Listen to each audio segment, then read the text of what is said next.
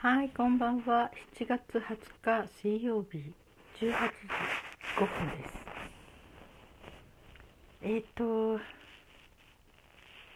今日はお刺身とか生寿司の話をしようかなって思います。私割と生寿司好きなんですよね。うん。えー小さい時から好きでしたね。あそんなしょっちゅうは食べれないんだけど。うん。まあ、ちっちゃい時はアワビとかああいう硬いものはダメでねあんまり食べたくなかったんだけど他のものはね、うん、割とエビとかも好きだったしホタテも好きだし、うん、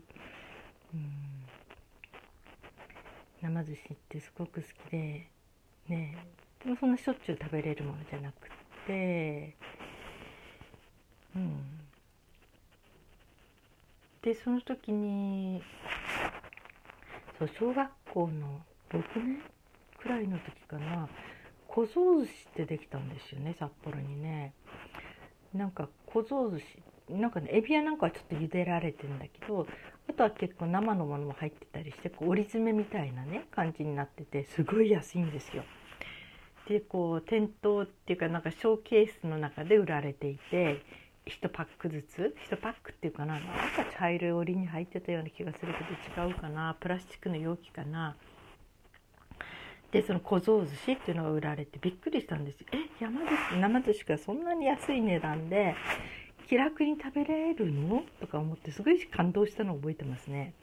あれはお寿司屋さんによっぽどの時がなきゃいけないし行って食べるものだしうん、なんか特別のお祝いの時に通るものだったりしてそんな生寿司がねそんなその辺の店頭でその辺のとか店頭でねこうパックに入ってて割と安い値段で買えるというのは驚きでしたね。まあ味はねそりゃお寿司屋さんで食べたのとは違うけどそれでもやっぱり美味しかった気がしますね。とにかくびっくりしましたね、えー、生寿司がそんな気楽に食べれるんだっていうのがね。うん、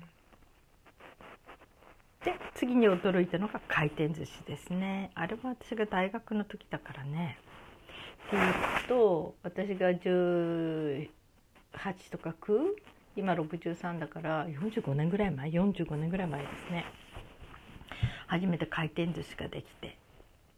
あれもびっくりしましたね。本当にね。えー、生寿司がえー、回転してくるんだとかね。結構その、えーと、2缶セットずつ食べれるから私みたいに小食の人は助かるんですよ。よくね大学がねあの駅を通っていた JR の駅をねそこから乗り降りしてったことがあったのでお腹空いちゃう時小腹が空いた時普通のねあのところで1人前なんて食べれないんだけど回転寿司だったらエビ2貫とあと何か2貫でそのたった4巻だけなんだけどそれでちょうど、まあ、家までの、えー、お腹が持つちょっと空腹で非常に空腹なのちょっと満ちるみたいな感じで、うん、なんかねその2巻とか4巻食べるために寄ってましたね。ありがたかったですね。本当に回転寿司というのも感動しましたね。うん本当にカルチャーショックというか。あれ以来そう45年前？ねなんか変わってないんですか？ええ。ー、ねあんまり回転寿司はまあみんなにポピュラーになったし、うん、札幌だと本当に美味しい回転寿司っていうのがお店が何店かあってね。もう本当に何て言うかな、えー、海に近い場所から直通でその材料が来たりとかやっぱりもう全然味が違ったり。だからそういうところはもう平日でも何時間待ちになっちゃうんですよね。うん、それぐらい美味しくて。でそのお寿司屋さんっていうところ行かなくてもそれなりの値段で食べれるっていうのがねありましたね。で生寿司のイメージがちょっとええー、と思ったのは東京にちょっと行った時に二十歳くらいの時かなあの沖縄行く時に東京東京で寄ってちょっと生寿司食べたらちょっと食べただけで7,000円とか行ったのかなこんなに高いんだと思ってびっくりしましたね北海道でねなんか美味しいお魚食べ慣れてんのでえーってこんなにちょっとでこんな高いのみたいなすごいイメージがあったの覚えてますね。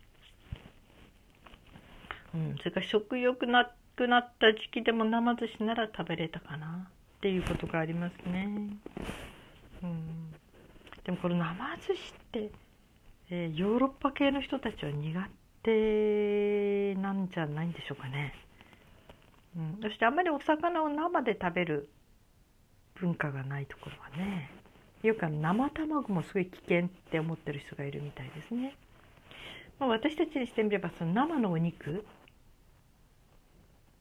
ねなんだっけね、うん、生のお肉の牛かなんかかな。の料理っていうのはちょっと敬遠しちゃうっていうのがあるんだけど、まあ、そういうのを食べれる食べる料理のねヨーロッパ系の人もいますよね。フランスだったけ？どこだったっけ？うん、まあ牛は本当にレアでも大丈夫とか言うくらいだからね、うん、本当に生寿司って何がそんな魅力なんでしょうね。うん。お魚が美味しい？プリプリしてて美味しいっていうこともあるし。うん。それから味の変化があって面白いのかもしれないですね。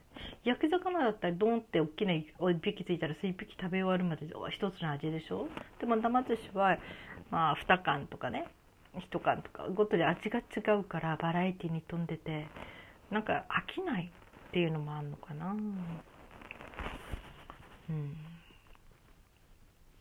まあね本当に生寿司屋さんの娘さんはねもう飽き飽きしてるらしいですね。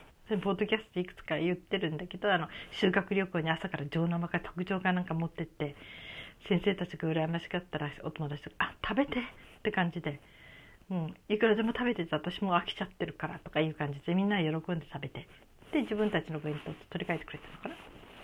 うんそれから私の知ってるお寿司屋さんはねあの魚の材料があるあ余るとシーフードカレーにしてると言ってましたね何でも食べ慣れちゃったり毎日食べてると飽きますよねきっとね。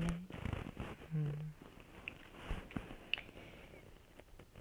ね生寿司お刺身。うん。なんかねすごくヘルシーってイメージがあったんですよ。あの海外。でこれはねアメリカに住んでいる日本人の人なんだけど「え病気にならない生き方」っていう本を書いてたのかな。その人がとにかくお刺身を推薦していて毎日のようにでもお刺身を食べた方がいいっていうことを言ってましたね。うん、それで「あえー、そうなんだ」とか思ったんだけどまあ確かにね油で揚げてないしいろんな意味でヘルシーかなとか思ってたんだけどねただ薬膳の勉強するようになって生寿司の生魚っていうのは根本的に体を冷やすっていうことを知ったんですよ。で漢方の先生がね「あ生寿司とか一お刺身は食べたら1週間ぐらい体調戻らない人っていますよ」って言われて考えてもみなかったですね。生寿司が体調崩すっていうのはね。まあこれはあの本当に冷えに弱い人とかもともと気力とかね。要するに体の力がない人だとは思うんです。本当に実証って言っても熱も体も本当に、えー、もう元気盛ん。熱もいっぱい体になる人は全然生寿司食べても何のこともないんだろうけど、うん、でそれを初めて知った。私薬膳の勉強しなかったら生寿司が、ね、自分の体にあの悪い影響があることがあるってことを知らずにいたんだと思いますね。だからそれから私はあの夕食には生寿司食べないようになりました。お刺身とか、うん、一番困るのはねあの体が冷えちゃって夜中にトイレに23回起きちゃうことなんですよね。あれだけは避けたいんですよ。で10年ぐらい前薬膳のことを知らない間もう大体年齢的にも50ぐらいになってたのかな。でやっぱりトイレに3回も4回も起きちゃうんですよね。本当に熟睡できないんですよ。どうしたもんだかなとか思ってたんだけどその薬膳の勉強した時にその体を冷やす食べ物があるっていうのが分かってそっかじゃあ夕食時には体を冷やすものは全部避ければいいんだと冷やす食べ物で、まあ、体に入れたい栄養素としては。それはもう朝とか昼のうちに食べちゃうことにしようって思って夜にとにかく体に冷やす野菜にしても魚にしても生とかね。一切やめたら本当にトイレに起きなくなりました。もう朝までぐっすり寝れるのがすごく幸せですね。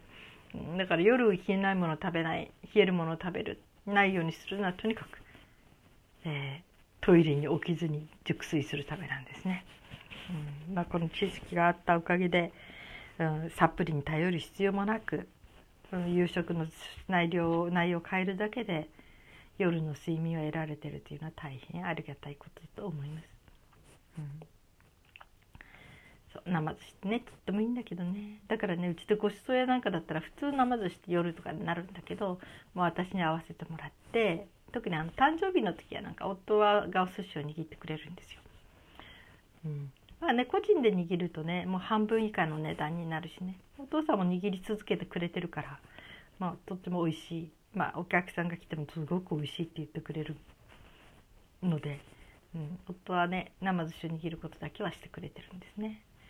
えー、まあだからそれぞれの誕生日とかに握ってくれたりしますね。それから特別お客様が見える時も握ってもらったりしますね、うん、お腹いっぱい食べれますね。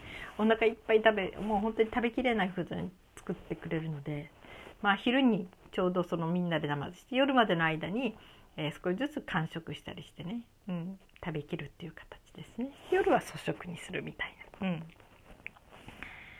で生寿司は美味しいですね。サーモンにしてもね。うん。ただまあ中でもねウニとかいくらになるとあの保存料が入ってるので私はそれは食べれないんですね。このウニとかイクラがもし食べるとしたらもうお正月1年に1回保存料とかそういうもの抜きの全く無添加のものを取り寄せて高いんですけど食べるくらいですね。最近それもちょっとしなくなったかな。うん。まあねそういう不便さはありますけどね。うん。ね、なんで生寿司好きなのか分かんないし生寿司嫌いな人にとったら気持ち悪いんでしょうねあんな生のお魚をね食べるなんてね。おそらくね。うん。あのひんやり感がいいのかな。あまり深く考えないことにしますね生のお魚を食べてるということをね。お刺身にしても生寿司にしてもね、うん、本当にルーツを考えたら食べれないものってありますよね。そうね。うん。お肉だってね。食卓に上がるまでの最あのもののこといろいろ考えたりしたら、うん、本当にね。ある屠殺所が全てガラス張りだったらお肉を食べる人は減るんだろうなって言ってた人いたけどそうかもしれませんね。そういう情報が分かって知ってたらね。うん。まあ、中にはその動物栄養を取らないとね、体が持たない人もいるかもしれないしみんなそれぞれですよね。そういう人にとってはあえて見ない見ないで済むものは見ないで栄養を取った方がいいのかもしれないし、うん。まあ、タンパク質って結構ね要するに年取ったらしっかりタンパク質を取れとも言いますよね。うん、植物性よりも動物性タンパク質の方がこう体の中でエネルギーになりやすいとかね。うん。とかね。どんなもんでしょうね。私あと20年とかして83とかそれから90とかなった時に動物性タンパク食べてるでしょうかね。ちょっと想像つかないですけどね。うん。植物性タンパクだけで体がいや気持ちが満足できるようになったら平和だなとは思うんだけどね。やっぱりね。そうお肉とかお魚とか焼き魚とかね。うん。いろんなそういう味を知っちゃったらね難しいですね。